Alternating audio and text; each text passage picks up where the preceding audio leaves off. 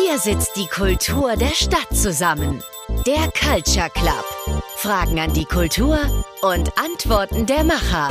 Nur im Ahoi Culture Club. Herzlich willkommen zur siebten Ausgabe des Culture Club Ahoi Radio. Heute befassen wir uns mit dem Thema Kulturmanagen. Ich habe wieder drei wunderbare Gäste eingeladen. Alle beschäftigen sich mit dem Management von Kulturbetrieben in verschiedenen Bereichen.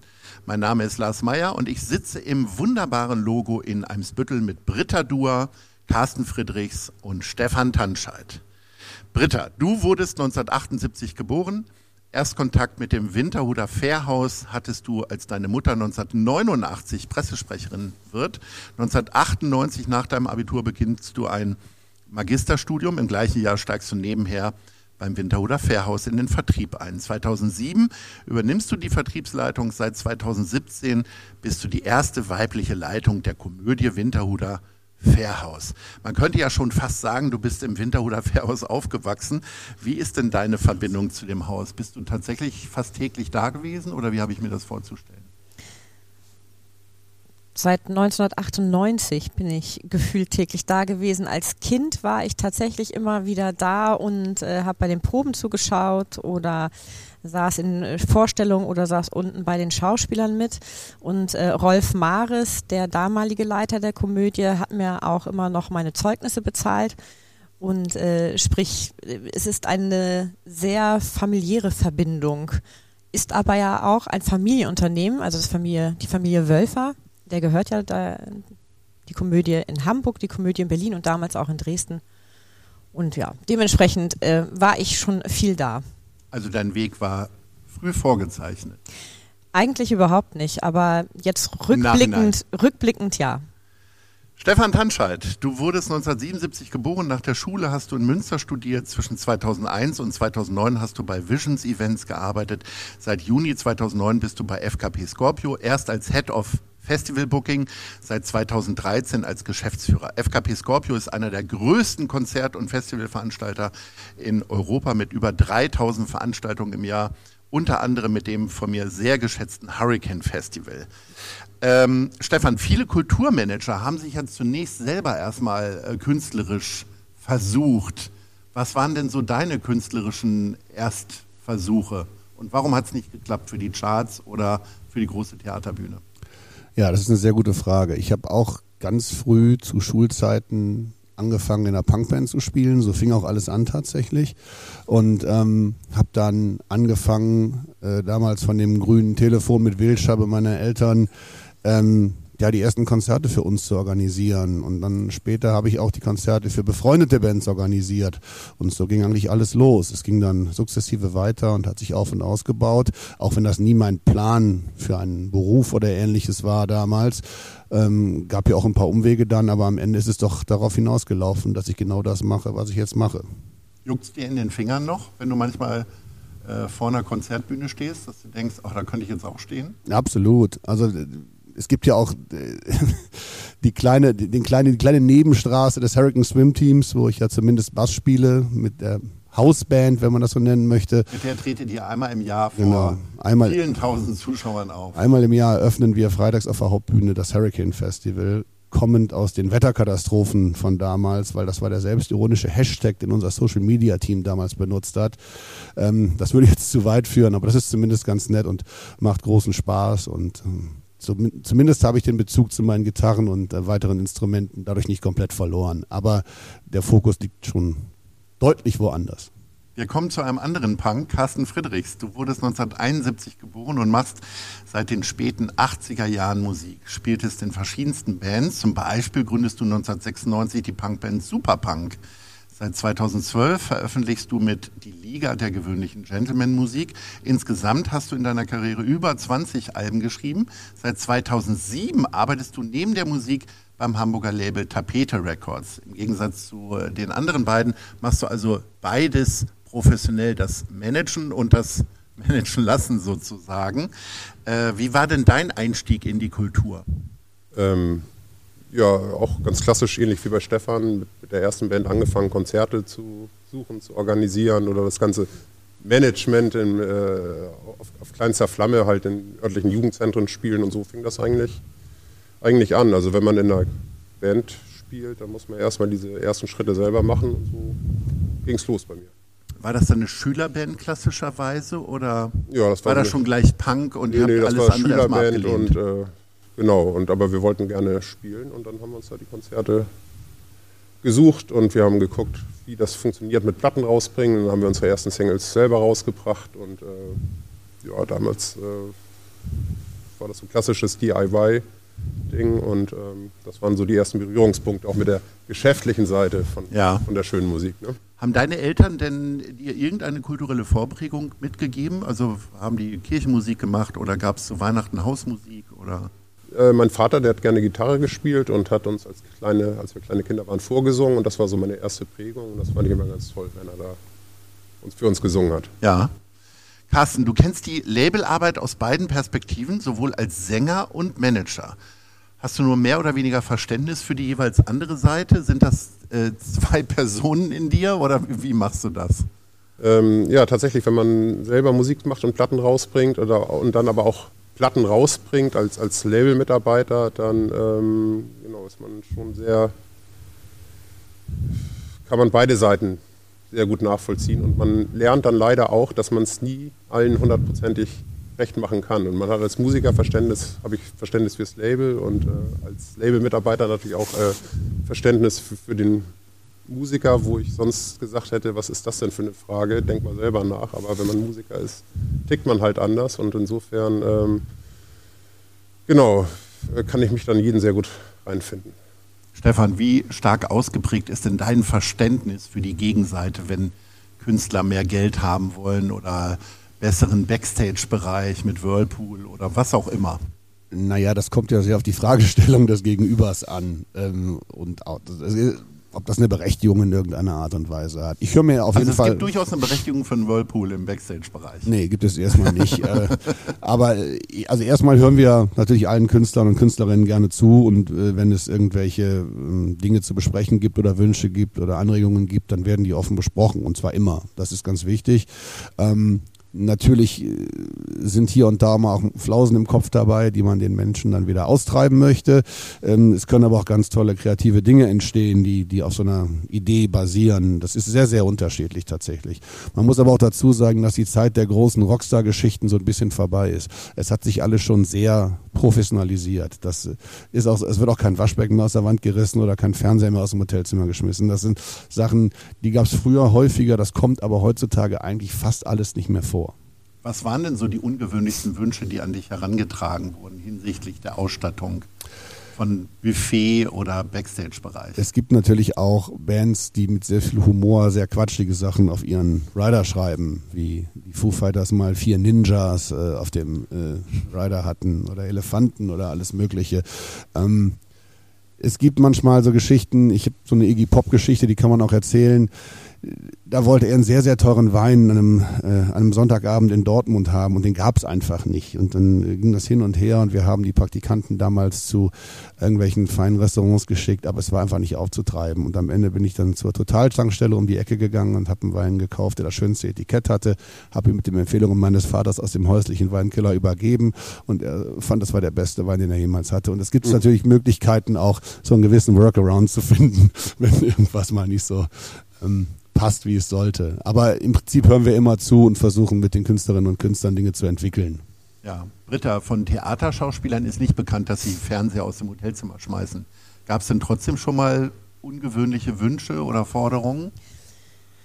Äh, sicherlich, ähm, wobei man da natürlich, was ist ungewöhnlich? Ähm, für mich ist vieles gar nicht so ungewöhnlich. Und ich muss auch dazu sagen, dass ich eine gut geschriebene Bühnenanweisung sehr zu schätzen weiß. Und auch wenn da steht, weiße Handtücher möchten die nur haben oder äh, diese Getränke, dieses Essen oder jenes, dann kann ich und mein Team können da am besten mitarbeiten, denn dann weißt du, was auf dich zukommt, du kannst das besorgen und ich kann den Künstler auch gut verstehen, wenn du in 98 Klitschen bist und einige sind professionell und andere nicht und dann kommst du irgendwo hin und dann haben die nur Kohlensäurewasser und es gibt ganz viele, die nur stilles Wasser trinken können, weil damit sie nicht aufstoßen, zum Beispiel während der Vorstellung.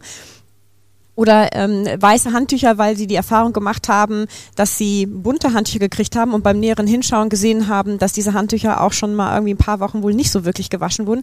Also ich habe größtes Verständnis für klare und gut geschriebene Bühnenanweisungen.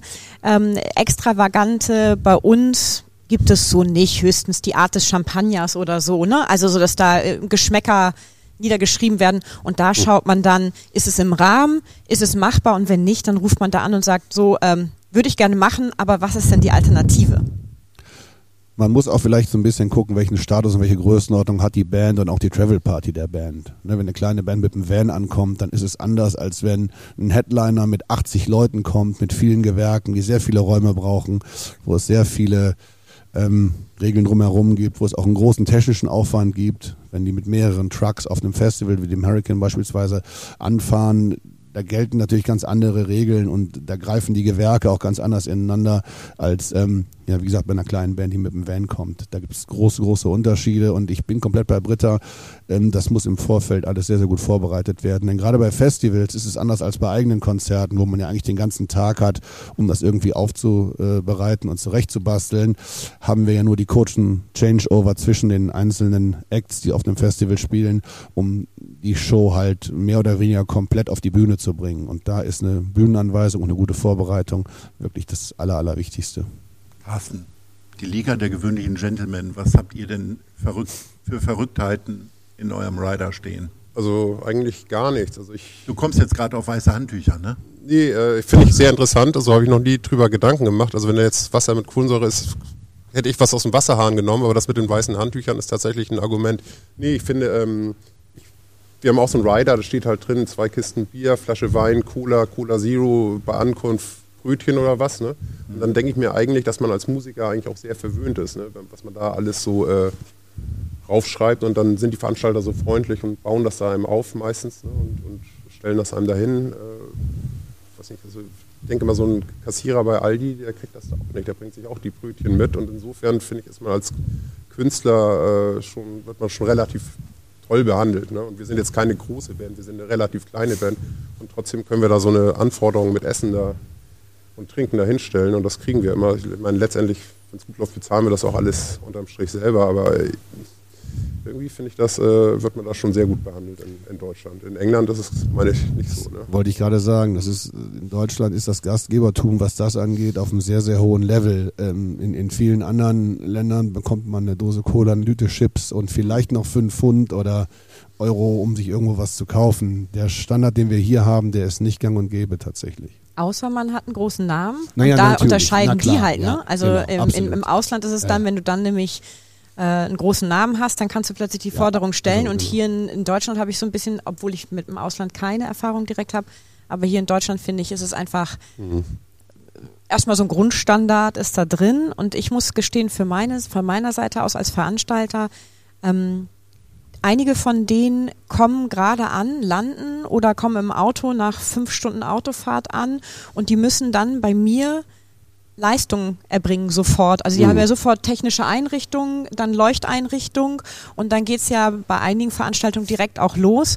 Und ähm, natürlich möchte ich als Veranstalter dann dafür sorgen, dass die ähm, gut beisammen sind, sprich nicht hungrig und äh, nicht auch noch weg müssen und sich erstmal vorher klären müssen, wo kann man bei uns in der Gegend was kaufen oder auch nicht und dann am besten auch noch ein falsches Eibrötchen kriegen und dann habe ich die Misere, dass die nicht auftreten können. So, also ähm, es gibt ja wie immer im Leben bei allem Extrem in die eine und die andere Richtung. So, und ähm, ich glaube, ähm, darum, ich bin immer für schöne Bühnenanweisungen und im Zweifelsfalle gibt es mir die Chance, als Veranstalter anzurufen und zu sagen, haha, nette Bühnenanweisung, aber was kannst du mir denn alternativ vorschlagen, was ich auch wirklich leisten kann?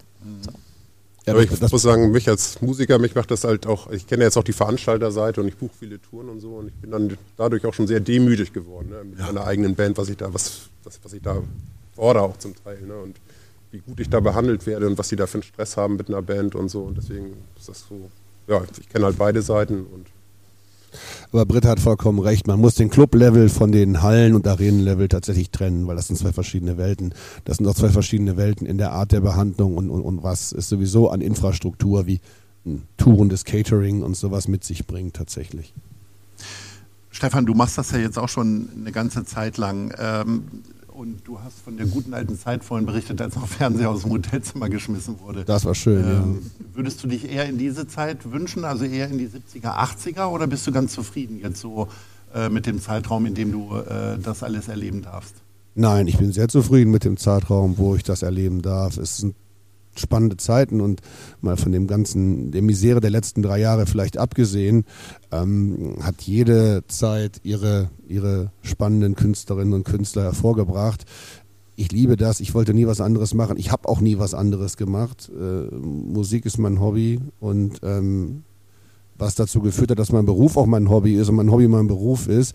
Das ist manchmal nicht ganz so gut, weil die Trennung vielleicht nicht so stattfindet, wie sie stattfinden sollte. Aber ich mache das wirklich mit, mit, einer großen Liebe für all das. Und darum fühlt es sich für mich, äh, das ist dann manchmal für meine MitarbeiterInnen nicht, nicht so leicht nachzuvollziehen, aber auch nicht wie Arbeit an. Ich mache das jeden Tag sehr gerne und gehe jeden Tag wirklich gerne ins Büro, auch wenn natürlich immer mal Probleme äh, sind. Wir wollen nicht über das C-Wort sprechen, das haben wir am Anfang uns darauf verständigt. So, die letzte Zeit war nicht so toll, aber im Großen und Ganzen freue ich mich und wir hatten tolle Festivals letztes Jahr. Wir hatten eine riesige Ed Sheeran Tour über Europa. Wir haben es geschafft, ähm, die schwierige Zeit ein Stück weit zu kompensieren und die, die, die, die Vorzeichen für dieses Jahr, jetzt auch gerade auf die Festivals bezogen, die sind wirklich sensationell und da freuen wir uns wirklich drüber. Und das äh, erfordert viel Einsatz vom Team, von, von allen Menschen, die daran arbeiten. Aber wir sind auf einem ganz guten Wege, auch wenn noch nicht alles wieder so ist, wie es sein sollte.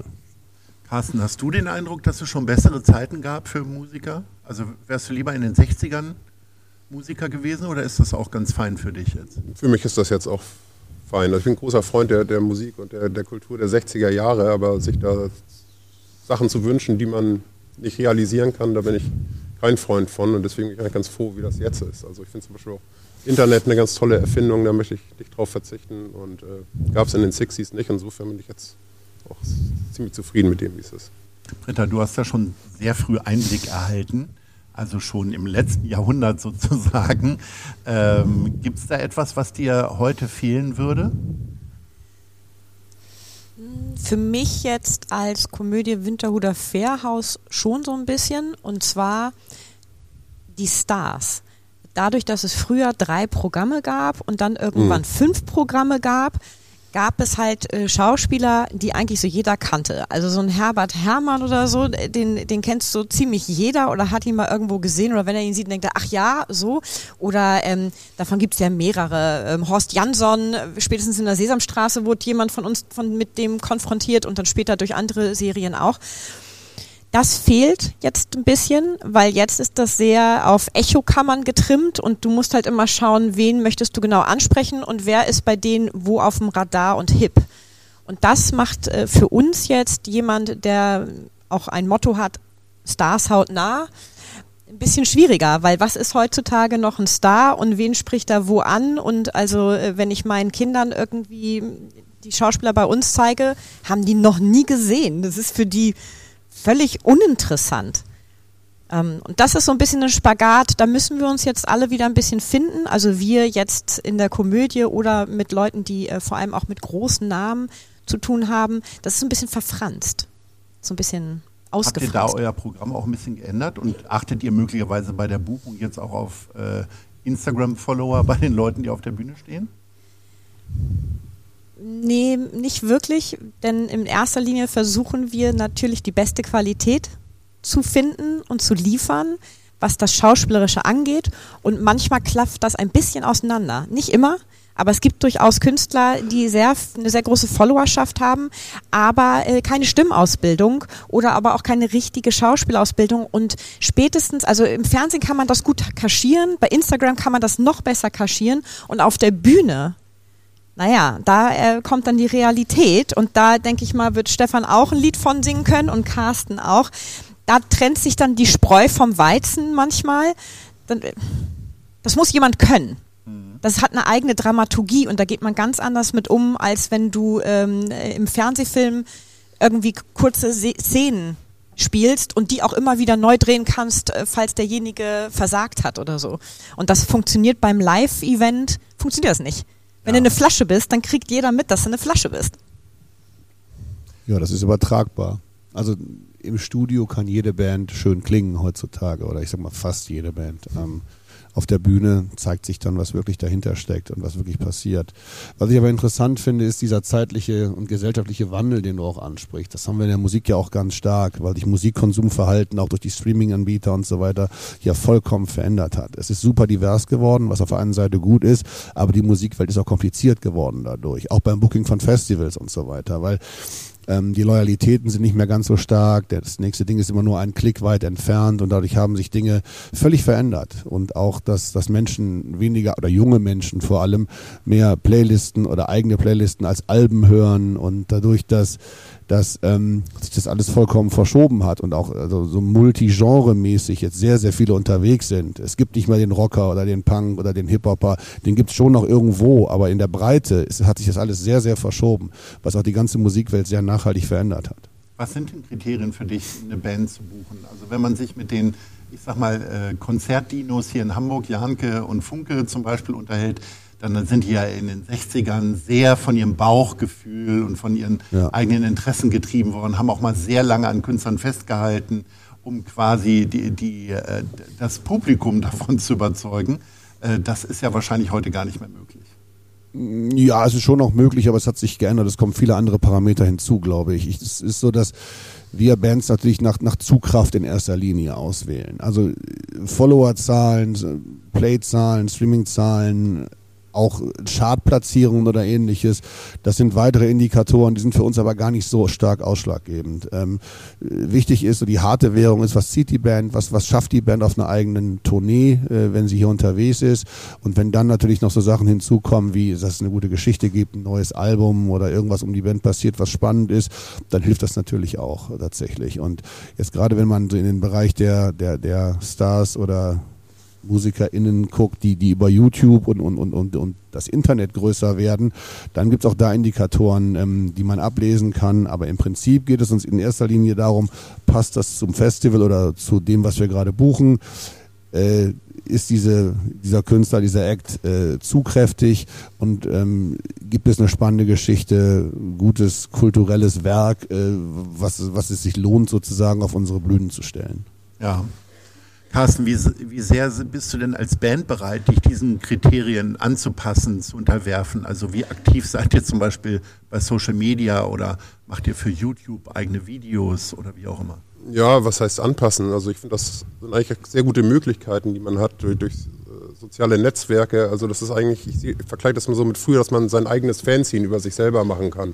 Und ähm, da muss ich mich da gar nicht irgendwo anpassen, dann mache ich das schon sehr gerne. Also Videos, mehr Videos drehen als früher, was natürlich auch ein bisschen stressig ist. Früher gab es ein Video für ein Album, jetzt machen wir drei bis fünf, verlangen das auch von den Künstlern bei uns auf dem Label. Und ähm, ja, ist halt mehr Arbeit, aber es macht ja auch Spaß letztendlich. Und ähm, in sozialen Netzwerken aktiv zu sein, ich finde das eine sehr gute Chance, äh, sein eigenes Fanzine über sich selber zu machen, sich vorzustellen, wie man gesehen werden möchte und äh, das finde ich einen sehr großen Vorteil gegenüber früher, wo es hier halt zum Beispiel im Norden gab es NDR, da gab es drei Sendungen, wo man, wo mal ein bisschen abseitige Musik gespielt wurde. Und jetzt gibt es durch Spotify, durch YouTube, durch soziale Netzwerke halt die Möglichkeit, dass man sich selber präsentieren kann, nicht mehr auf diese Gatekeeper angewiesen ist, wo man in den 70er, 80ern vermutlich gar keine Chance hatte, irgendwie reinzukommen. Und insofern ist der Markt natürlich komplizierter geworden, aber auch besser, weil halt auch abseitigere Musik die Chance hat, wahrgenommen zu werden. Und das finde ich klasse.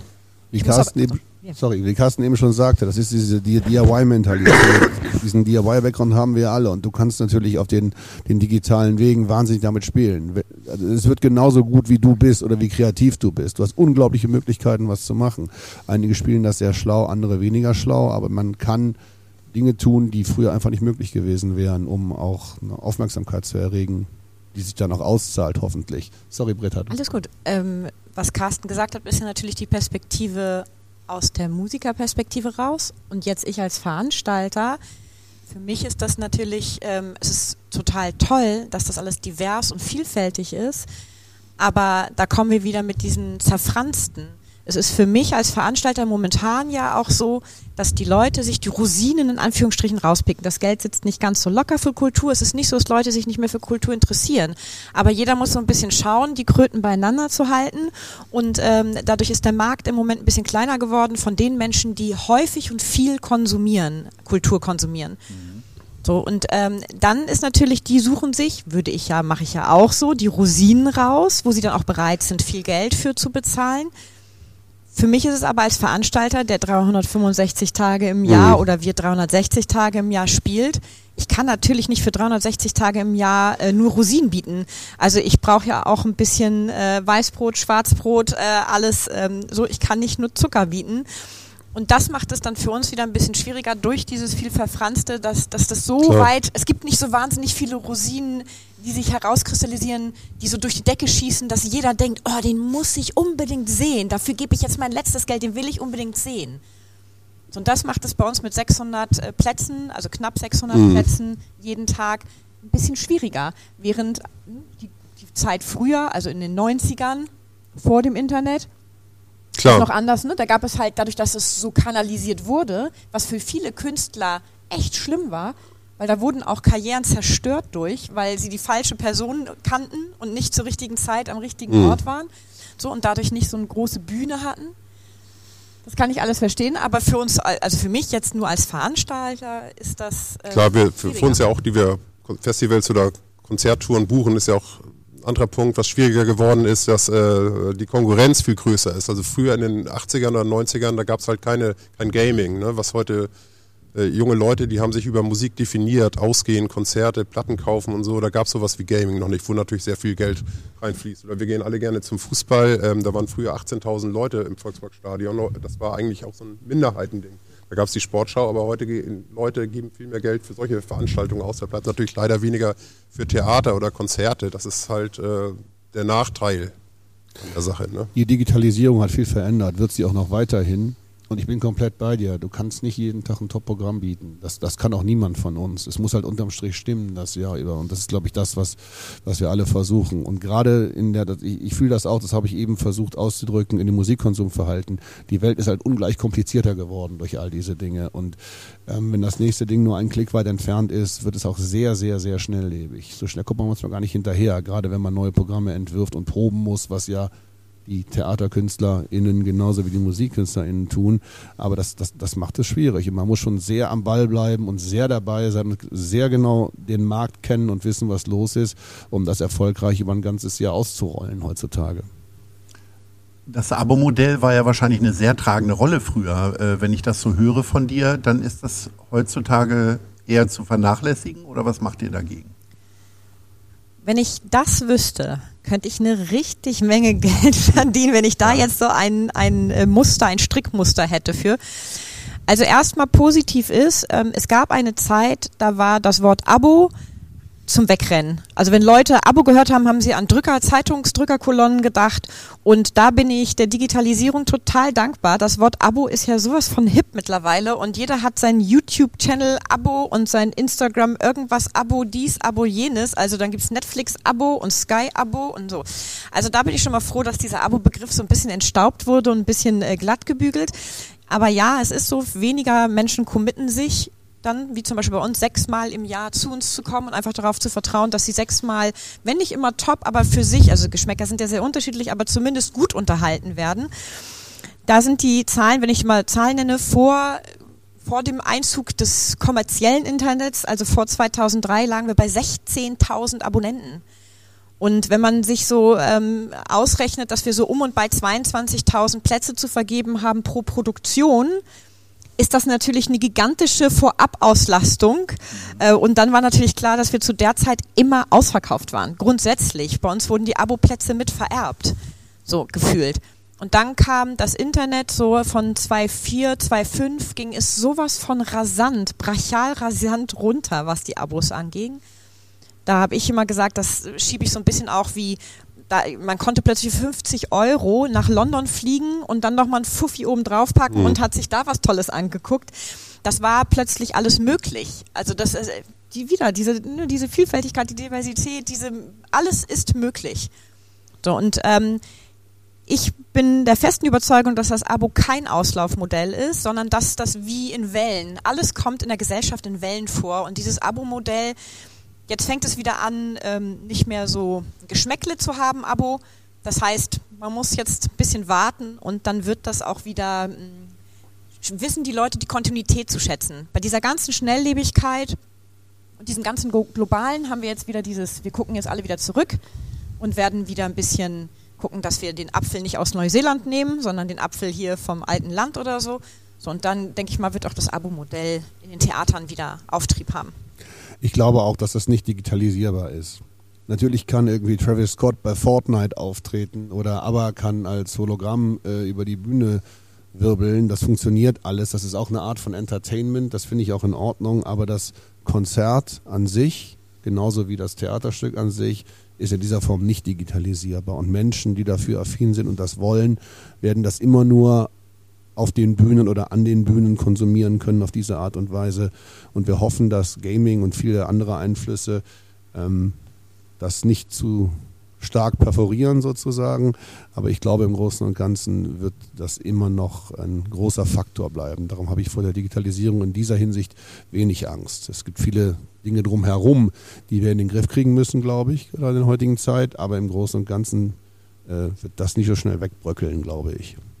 Carsten, ähm, Tonträger und Streamingverkäufe haben in 2022 über zwei Milliarden Euro umgesetzt in Deutschland. Zum ersten Mal seit 20 Jahren. Habt ihr das äh, als kleines Label auch gespürt oder spürt man das am Ende dann doch wieder eher bei Konzerten, was ja immer noch das wahrscheinlich der wichtigere Bereich als Musiker zumindest. Ja, nee, als Label haben wir das durchaus gespürt und ähm, leider muss ich fast dazu sagen, also es werden sehr viel LPs gekauft, also der Vinylboom, der erreicht uns auch, nur das ist halt kaufmännisch nicht so doll, weil da die Gewinnmarge sehr gering ist mhm. und ähm, durch, durch Download natürlich und äh, CDs äh, und Streaming, da kann man schon viel mehr Geld mitmachen und ähm, der Vinylboom, das ist ein zweischneidiges Schwert. A, es ist, auf der einen Seite ist es schön, dass die Leute physische Tonträger noch kaufen, daran Freude haben. Also ich sammle auch Platten. Aber so aus kaufmännischer Sicht ist das katastrophal, weil da auch von den Werken, da gibt es, was weiß ich, drei Stück noch auf der Welt oder was. Ne? Und äh, die können natürlich die Preise erhöhen, wie sie lustig sind, weil da so eine derartige Nachfrage ist und die äh, Vorlaufzeiten für so eine LP-Produktion, die ist jetzt, was weiß ich, 80 äh, Werktage oder ein halbes Jahr, da wird man wahnsinnig. Also das ist ein zweischneidiges Schwert. Also das ist eine sehr große Nachfrage, aber so richtig, so richtig die Sorgen nimmt uns das nicht als, als, als Plattenfirma. Ne? Ja. Stefan, merkt ihr den Erfolg bei den Tonträgern auch bei Konzerten? Nee, das also vor allen Dingen im mittleren Segment. Also wir haben ja schon darüber gesprochen, Ed Sheeran und so äh, kauft ja jeder, egal was er spielt. Ja, genau. Also es ist ziemlich entkoppelt voneinander. Das war früher viel mehr miteinander gekoppelt. Wir haben früher auch viel mehr mit Labels, gemeinsamen Strategien entworfen oder ähnliches. Das findet auch noch statt. Es ist aber deutlich vermindert mittlerweile, weil es sich schon ein Stück weit entkoppelt hat tatsächlich. Ähm, was wir auch merken, ist natürlich bei den Konzerten, dass Vinyl auch da noch sehr gut verkauft wird. Ich glaube, die CD ist tatsächlich tot. Ich glaube, ich glaube, dass zumindest. Tot ist sie nicht, aber. aber nicht mehr viel da, glaube ich. Ich weiß nicht, wie es bei euch ist. Ich höre das nur von, von, von den Majorn, wenn, wenn, wenn die ihre Jahrestagungen haben. Also es passiert. Es liegt auch ein bisschen, ein bisschen genremäßig, auch ein bisschen demografisch natürlich bedingt, äh, wie das passiert. Aber wenn man sich äh, über die, die Pandemie die Zahlen anguckt, wie die, also das war eine, wir waren ja eine physische Bastion ganz lange in Europa noch. In Skandinavien gibt es schon seit Ewigkeiten. Da war der physische Markt bei 8% dann irgendwann. Ähm, aber natürlich ist es hier auch im freien Fall durch die Pandemie gewesen, gerade was die CD angeht. Aber ich finde auch gut, dass Menschen überhaupt noch physische Tonträger kaufen. Das sollen sie bitte auch weiterhin tun. Ich verstehe natürlich, was Carsten sagt, was, was, was die äh, was die Vinylplatten angeht. Ich kaufe auch nur Vinyl tatsächlich und den Rest streame ich auch mittlerweile, aber es ist, ähm, naja, mal sehen, was passiert in den nächsten Jahren, aber ich glaube tatsächlich, dass es sich auf Streaming und Vinyl, also besondere Dinge, ne, Sache mit höherer Wertschätzung wahrscheinlich irgendwann darauf einpendeln wird. Ja. Äh, Britta, es wird alles teurer, nicht nur Vinyl, sondern Strom, Verpflegung, Gagen und so weiter. Wie geht ihr denn mit äh, dieser Preisentwicklung um? Zumal ja bei euch auch eine große Schwierigkeit ist, ihr müsst die Preise im Grunde ja schon anderthalb bis zwei Jahre vorher festlegen. Also wie groß ist denn deine Kristallkugel im Büro? Riesig. aber sie spuckt leider nicht immer alles aus, was ich brauche. Ähm, also jeder kann gern vorbeikommen, Blick reinwerfen. Also es ist äh, eine Herausforderung und diese Preisgestaltung hat ja auch viel dann mit der, mit der Kopplung des Erfolges zu tun. Ähm, und das, das macht es einfach herausfordernd. Aber wenn es einfach wäre, könnte es jeder. Ja, äh, aber wie sehr betreffen euch jetzt diese, äh, also vor allen Dingen sehr kurzfristigen Preiserhöhungen im Energiesektor beispielsweise? Extrem. Also so wie Carsten das Vinyl trifft, treffen uns diese Dinge auch. Ähm, die Gewinnmarge wird äh, sehr, sehr, sehr, sehr, sehr viel kleiner bis hinzu, dass es manchmal man obendrauf zahlen muss. Ähm, Strom, dann die Umstellung von Dingen. Also ähm, ganz gewisse Scheinwerfer, die nicht mehr so genutzt werden dürfen, die ersetzt werden müssen. Und so ein Scheinwerfer kostet halt eben nicht irgendwie 600, 700 oder 1000 Euro, sondern wir sprechen von mehreren 1000 Euro, weil wir haben auch nicht nur einen Scheinwerfer, sondern wir haben zig Scheinwerfer. Ähm, dann, äh, ach, sowas wie, ich, jetzt, ich kann darüber gar nicht so gut reden, da ich nicht vom Fach bin, also äh, Obacht. Ähm, denn es gibt dann ja auch irgendwie so äh, Frequenzen, die neu vergeben werden. Also ich höre dann unsere Techniker immer, oh Gott, dann müssen wir das kaufen und hier und diese Frequenzen dürfen wir nicht oder das und Ton und also da schlackern mir dann nur die Ohren, weil ich dann überhaupt eigentlich nichts verstehe und nur sage, bitte sag mir, was du brauchst und ich gucke, wie wir es besorgen. Ähm, das ist eine große Herausforderung und wie gesagt, ich kann mich da nur wiederholen, was passiert ist, dadurch, dass wir die Preise A erstens nicht hochschrauben könnten, so dass sich das dann auch für uns lohnt, sondern wir, wir müssen das dann durch den Erfolg versuchen zu schaffen, also eine hohe Auslastung. Dann kommen wir zu so einem Break-Even. Denn wir werden ja nicht subventioniert, also als Privattheater, kriegen keine Zuschüsse. Ich sitze dann da mit einem Bleistift und Taschenrechner und setze mich dann hin und dann müssen wir immer gucken. Ist das gleiche bei uns. Also uns sind die Kosten für Personal, Material, Energie derartig um die Ohren geflogen. Und wir hatten ja auch Vorverkaufspreise von 2019 bei den großen Festivals, haben die Festivals dann unter, und ich sag mal 80, 85 Prozent der Tickets waren verkauft damals, was schön war, was aber dann schwierig war, weil wir keine neuen Tickets zu höheren Preisen, die wir eigentlich gebraucht hätten, verkaufen konnten. Wir hatten Preissteigerungen im Gesamten von 30, 35 Prozent, was bei einem Hurricane Southside Festival mehrere Millionen ausmacht über, über das eine Wochenende und über die Festivalsaison Saison sogar noch viel, viel mehr. Das ähm, war hart. Wir haben das natürlich trotzdem durchgezogen, weil wir wollten vor allem erstmal wieder zurückkommen, zeigen, dass es wieder geht, die Menschen überhaupt mal wieder in den Genuss dieser Festivals zu bringen, damit das auch nicht abreißt bei einer jüngeren Generation und die komplett vor der Playstation kleben bleiben oder ähnlichem. Und, und das war aber, aber schwierig. Wir haben dann tolle Bilder in die Welt hinausgeschickt, große Open Airs, volle Bühnen, tolles Wetter, sah alles super aus. Aber dass dabei äh, kein Mensch was verdient hat, haben wir natürlich nicht in die Pressemitteilung geschrieben, aber das war de facto so. Und darum hoffe ich jetzt, dass im Jahre 23, obwohl Preise weiter steigen, äh, Eintrittskartenpreise aber auch angepasst wurden, wir ein besseres Verhältnis äh, haben, als, als wir das jetzt hatten. Aber jetzt ging es erstmal darum, wieder zurückzukommen. Aber man muss auch ganz klar sagen, dass die Margen überhaupt nicht vorhanden waren. Ähm, wir haben kein Geld verloren, wir haben aber auch keinen Cent verdient tatsächlich. In der Gesamtgemengelage mit den anderen Künstlerinnen und Künstlern, was wir so gemacht haben, war es ein gutes Jahr für uns 22. Aber das ist eine dramatische Kostenexplosion, die auch noch nicht zu Ende ist und die Kultur auch gefährden und gefährden wird. Und der Fachkräftemangel. Das ist, das, das ist nun wirklich, also Problem. also Personal ist, also die können momentan auch dann verlangen in Gesprächen, da äh, fragst du dich, wie du das auch nur ansatzweise bezahlen sollst und du musst darauf eingehen, weil du keine Alternative hast. Genau. Man steht mit dem Rücken an der Wand und äh, entweder sagt man dann irgendwann ja, auch wenn man weiß, es geht eigentlich nicht, aber ansonsten hat man keine Show. Und das ist das andere Problem dann. Also es ist schon sehr, sehr schwierig gewesen. Was denkst du denn über diese äh, Preisexplosion bei Karten, wo es nur noch wenige Restkarten gibt? Ich glaube, Live Nation hat dieses System eingeführt. Dynamic Dann, äh, Pricing. Für, für B und C äh, 2000 Euro für die letzte Karte genommen. Ja, ich halte, ich will nicht sagen, ich halte nichts von Dynamic Pricing. Die Airlines und Reiseanbieter und so machen das seit vielen, vielen Jahren. Ähm, ich finde das bei ähm, Musik, Künstlerinnen und Künstlern schwierig. Wenn man es macht, muss man es anders machen, als das in dem erwähnten Beispiel gerade gemacht wurde.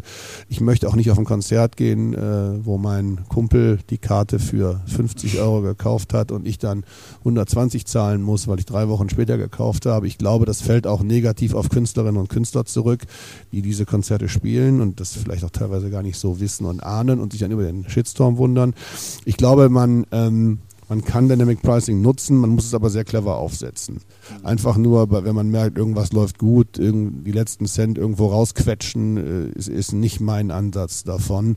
Ähm, und ich glaube, dass ähm, das so auch nur sehr bedingt funktionieren kann, tatsächlich. Es hängt aber sehr vom Produkt, sehr von der Zielgruppe und so ab. Darum kann man das nicht ganz pauschal beantworten. Carsten, 2000 Euro pro Konzertkarte für eines deiner Konzerte seid ihr sehr weit von entfernt, nehme ich an. Ähm, aber äh, sind die Gagen denn jetzt auch gestiegen? Also bleibt für euch jetzt auch ein bisschen mehr über oder seid ihr am Ende dann tatsächlich die Letzten, die jetzt höhere Preise durchsetzen können? Von, bei unserer Band jetzt, ob da die Gagen ja. gestiegen sind? Nö, die sind, also wir sind ja eh eine relativ kleine Band und da äh, muss ich mir mal angucken, aber das ist, kann sich nur um, um, um 100 200 Euro handeln. Also wir haben da eh immer so, so Eintrittsdeals und äh, das läuft okay. Ja. Aber dass jetzt die Gagen da für uns äh, explodiert sind, nee, das ist nicht so. Es läuft gut, also ich glaube, da hat auch jeder was von, wenn wir irgendwo spielen. Veranstalter hat was davon, der Tresenumsatz hat was davon. Wir haben auch was davon, das ist so eine ganz faire Kalkulation und deswegen können wir auch immer noch relativ viel spielen. Wir haben jetzt sehr viele vielfältige Herausforderungen gehört, äh, die heutzutage bei, beim Kulturmanagement äh, äh, gewisse Sachen einfach auch bedingen. Wie vielfältig ist denn jetzt deine Labelarbeit dadurch geworden? Also welche neuen Herausforderungen sind im Laufe der Zeit auf dich zugekommen? Also ich arbeite ja seit 14 Jahren jetzt, glaube ich, bei Tapete und da habe ich das ja alles hautnah mitgekriegt mit, mit äh, Streaming-Anbietern und ähm, äh, erst Download, dann Streaming, dann äh, Vinylboom, Social Media, wie wichtig das ist, äh, das Label und Künstler äh, da mitziehen. Ähm, und da muss ich sagen, so auf, auf Labelseite gab es eigentlich keinen, keinen ruhigen Monat. Da hat sich immer irgendwas verändert, irgendwas war immer im Fluss, worauf man wieder sein Augenmerk richten musste, was man wieder was dazugelernt hat und so. Und das war eine wirklich sehr interessante, es ist noch eine sehr interessante Zeit und bin gespannt, was so in den nächsten Jahren sich, sich tut. Ja, Britta, ähm, es gibt eine bundesweite Vernetzung allein durch die Tatsache, dass das Mutterhaus in Berlin ist, ihr mit Düsseldorf ja auch noch einen Standort habt, ähm, nicht mehr, aber mit denen zusammenarbeitet, richtig? Ja, in Düsseldorf. Ähm, aber wie wichtig ist denn so ein Austausch und Vernetzung zwischen den Häusern? Ähm, grundsätzlich miteinander sprechen ist ja nie schlecht und immer hilfreich, denn dadurch kommen neue Ideen zustande und das tun wir Theater untereinander eh recht viel, auch über den Deutschen Bühnenverein, wo viele von uns Mitglied sind und wo ja auch unser Kultursenator Dr. Carsten Broster äh, Präsident ist. Ähm, da treffen wir uns ja auch regelmäßig und sprechen über die aktuelle Lage, über Entwicklungen und Möglichkeiten, neue Ideen, wie kann man was machen, was, was ist Phase.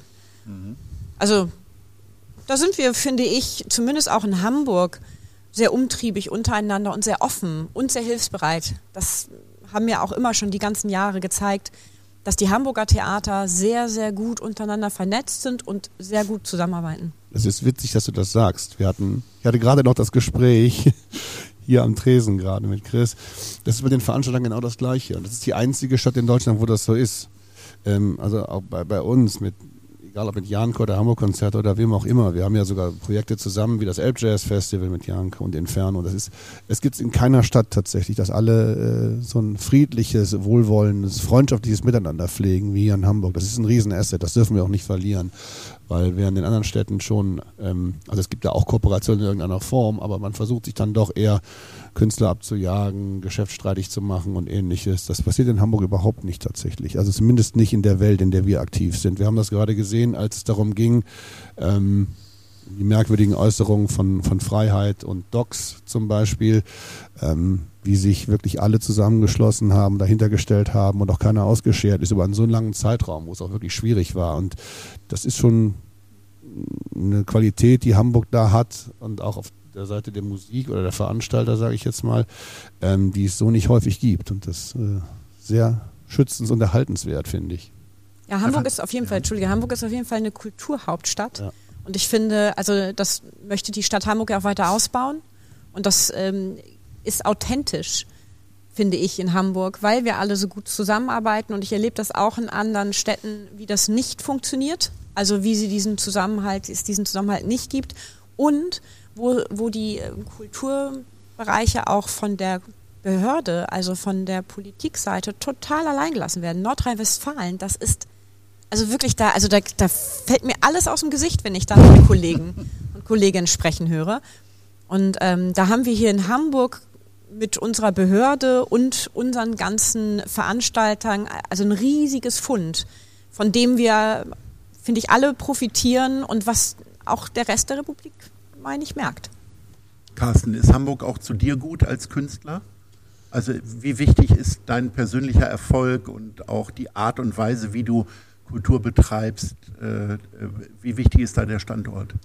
Ähm, ist natürlich sehr wichtig, weil Hamburg eine Ausstrahlungskraft hat und äh, eine Großstadt ist, wo man, wo es leichter ist, Gleichgesinnte zu treffen als in kleineren Städten, sag ich mal. Und was ihr erzählt über die Veranstalterszene oder Theaterszene in Hamburg, dieser Zusammenhalt oder dieses äh, nicht in Konkurrenz miteinander treten, sondern sich gegenseitig weiterhelfen, das habe ich immer so als Musiker auch in Hamburg empfunden mit den anderen Bands. Also sei es, ob man sich nun einen Proberaum teilt, äh, sich zusammen pusht durch Support mal mitnehmen oder sich gegenseitig aushilft mit, mit, mit Equipment. Das war früher auf jeden Fall, war das auch mal eine sehr tolle, angenehme äh, Verhältnis unter den Bands und ich glaube, deswegen sind aus Hamburg auch immer relativ viele interessante und tolle Bands gekommen, weil diese Peripherie stimmte und sich die Bands gegenseitig geholfen haben und das hatte dann äh, einen positiven Effekt für alle.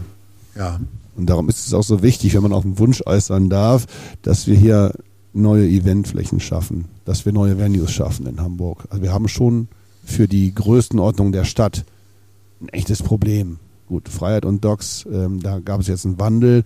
Die sind jetzt wieder bespielbar, aber demnächst wird die Markthalle umgebaut, das Grünspann umgebaut und so weiter. Es ist schon so, dass jetzt gerade auch wegen der Problematik an, an, an der Reeperbahn ähm, Hamburg auch hier und da aus den Tourplänen verschwunden ist. Und das ist natürlich eine Dynamik, die eine Stadt wie Hamburg niemals haben darf tatsächlich. Und darum geht es neben den vielen tollen Dingen, die wir haben oder gerade auch mit, mit der Basis, mit dem Nährboden, den wir hier haben, auch darum, natürlich infrastrukturell wieder ein wenig aufzuholen, damit das Ganze noch besser aufleben kann. Das muss man schon nochmal sagen, weil ähm, wie wir miteinander arbeiten, ist großartig. Jetzt muss es allerdings auch infrastrukturell von der ne, von, der, von der Seite der Stadt, von, von anderen Seiten auch so supported werden, damit das alles entsprechend aufleben kann und die entsprechenden Plattformen vorhanden sind. Das muss man schon nochmal unterstreichen. Und da gibt es eine Diskrepanz zwischen den nicht geförderten und den geförderten. Das weiß Britta noch besser als ich, glaube ich. Ähm, aber ich glaube, wenn das allen bewusst ist, wird man da auch in eine gute Richtung gehen. Daran glaube ich es einfach mal. Sorry. Britta, würdest du äh, auch weitere Theater noch äh, fordern? Fehlt uns da noch irgendwas? Ja, viele. Oh. ähm, da wir, ich meine, also wir haben über 30 Privattheater hier in der Stadt und dann noch die ähm, Stadttheater, würde ich sagen, sind wir da recht gut aufgestellt, ähm, was die Bandbreite auch angeht. Und da sollte man auch immer vorsichtig sein, was das Überangebot betrifft. Das ruckelt sich dann aber tatsächlich irgendwann immer von ganz alleine zurecht, muss man ja auch ganz klar so sagen. Ich bin halt gespannt. Für die Theater oder für unser Theater kann ich ja nur sagen, dass für uns jetzt erst in den nächsten zwei Jahren sich herausstellt, wie denn das alles jetzt läuft. Weil die staatlichen Subventionen äh, aufgrund des bösen Cs, ähm, die gibt es jetzt noch bis zum 30.06. Und dann, ähm, was Gegensatz zu den anderen Bundesländern hervorragend ist, weil bei den meisten, also in Berlin zum Beispiel gibt es das schon nicht mehr, da hat es am 31.12. geendet. Darum ist es ganz toll, dass es jetzt noch ein halbes Jahr länger gibt. Aber dann müssen wir alleine weiter schwimmen und dann müssen wir schauen, inwieweit sich der Markt schnell wieder so reguliert, dass wir von dem leben können, was wir da machen. als nicht subventioniertes Theater. Darum, das heißt, äh, schauen wir mal, welche Theater in zwei Jahren noch alle da sind. Das wird eher die spannendere Frage sein. Und ähm, ich kann dazu zu den Flächen immer nur sagen, natürlich wir als Haus, ich bespiele ja nur unser Haus, darum sind mir diese Problematiken gar nicht bewusst, außer man spricht es jetzt hier an, dann sage ich natürlich, klar, ja stimmt, wir haben kaum große Flächen für große Veranstaltungen und da muss man tatsächlich ein bisschen nachbessern. Aber wenn man das laut ausspricht, dann wird da sicherlich oder hoffentlich auch was passieren. Es gibt dazu auch einen Austausch tatsächlich natürlich. Ne, man hat gerade wieder gemerkt, es, es, es, braucht nicht viel, was da gerade mal nicht funktioniert. Ähm, mehr Theater haben wir immer veranstaltet als jetzt das Harry Potter. Ne, dann fällt einiges weg und dann wird es auch schon wieder schwierig tatsächlich, weil die Stadt auch viel Angebot hat und viel Angebot braucht tatsächlich. Und das sind so Punkte, da kann man äh, könnte man sehr lange drüber sprechen jetzt, aber ich glaube im Großen und Ganzen, nachdem wir Hamburg so gelobt haben, wollte ich nur noch mal darstellen, ja. dass es auch noch so ein paar Dinge gibt. Immer. Es gibt immer was, an, an was denen durchaus noch ein bisschen geschraubt werden darf tatsächlich. Wir haben gerade über Subventionen und Kulturförderung gesprochen. Hat dich das auch in irgendeiner Form erreicht? Sowohl als äh, Labelarbeiter äh, als auch als Künstler? Oder seid ihr da irgendwie durchs Raster gefallen? Nee, sind wir als Label und als, als Musikfirma äh,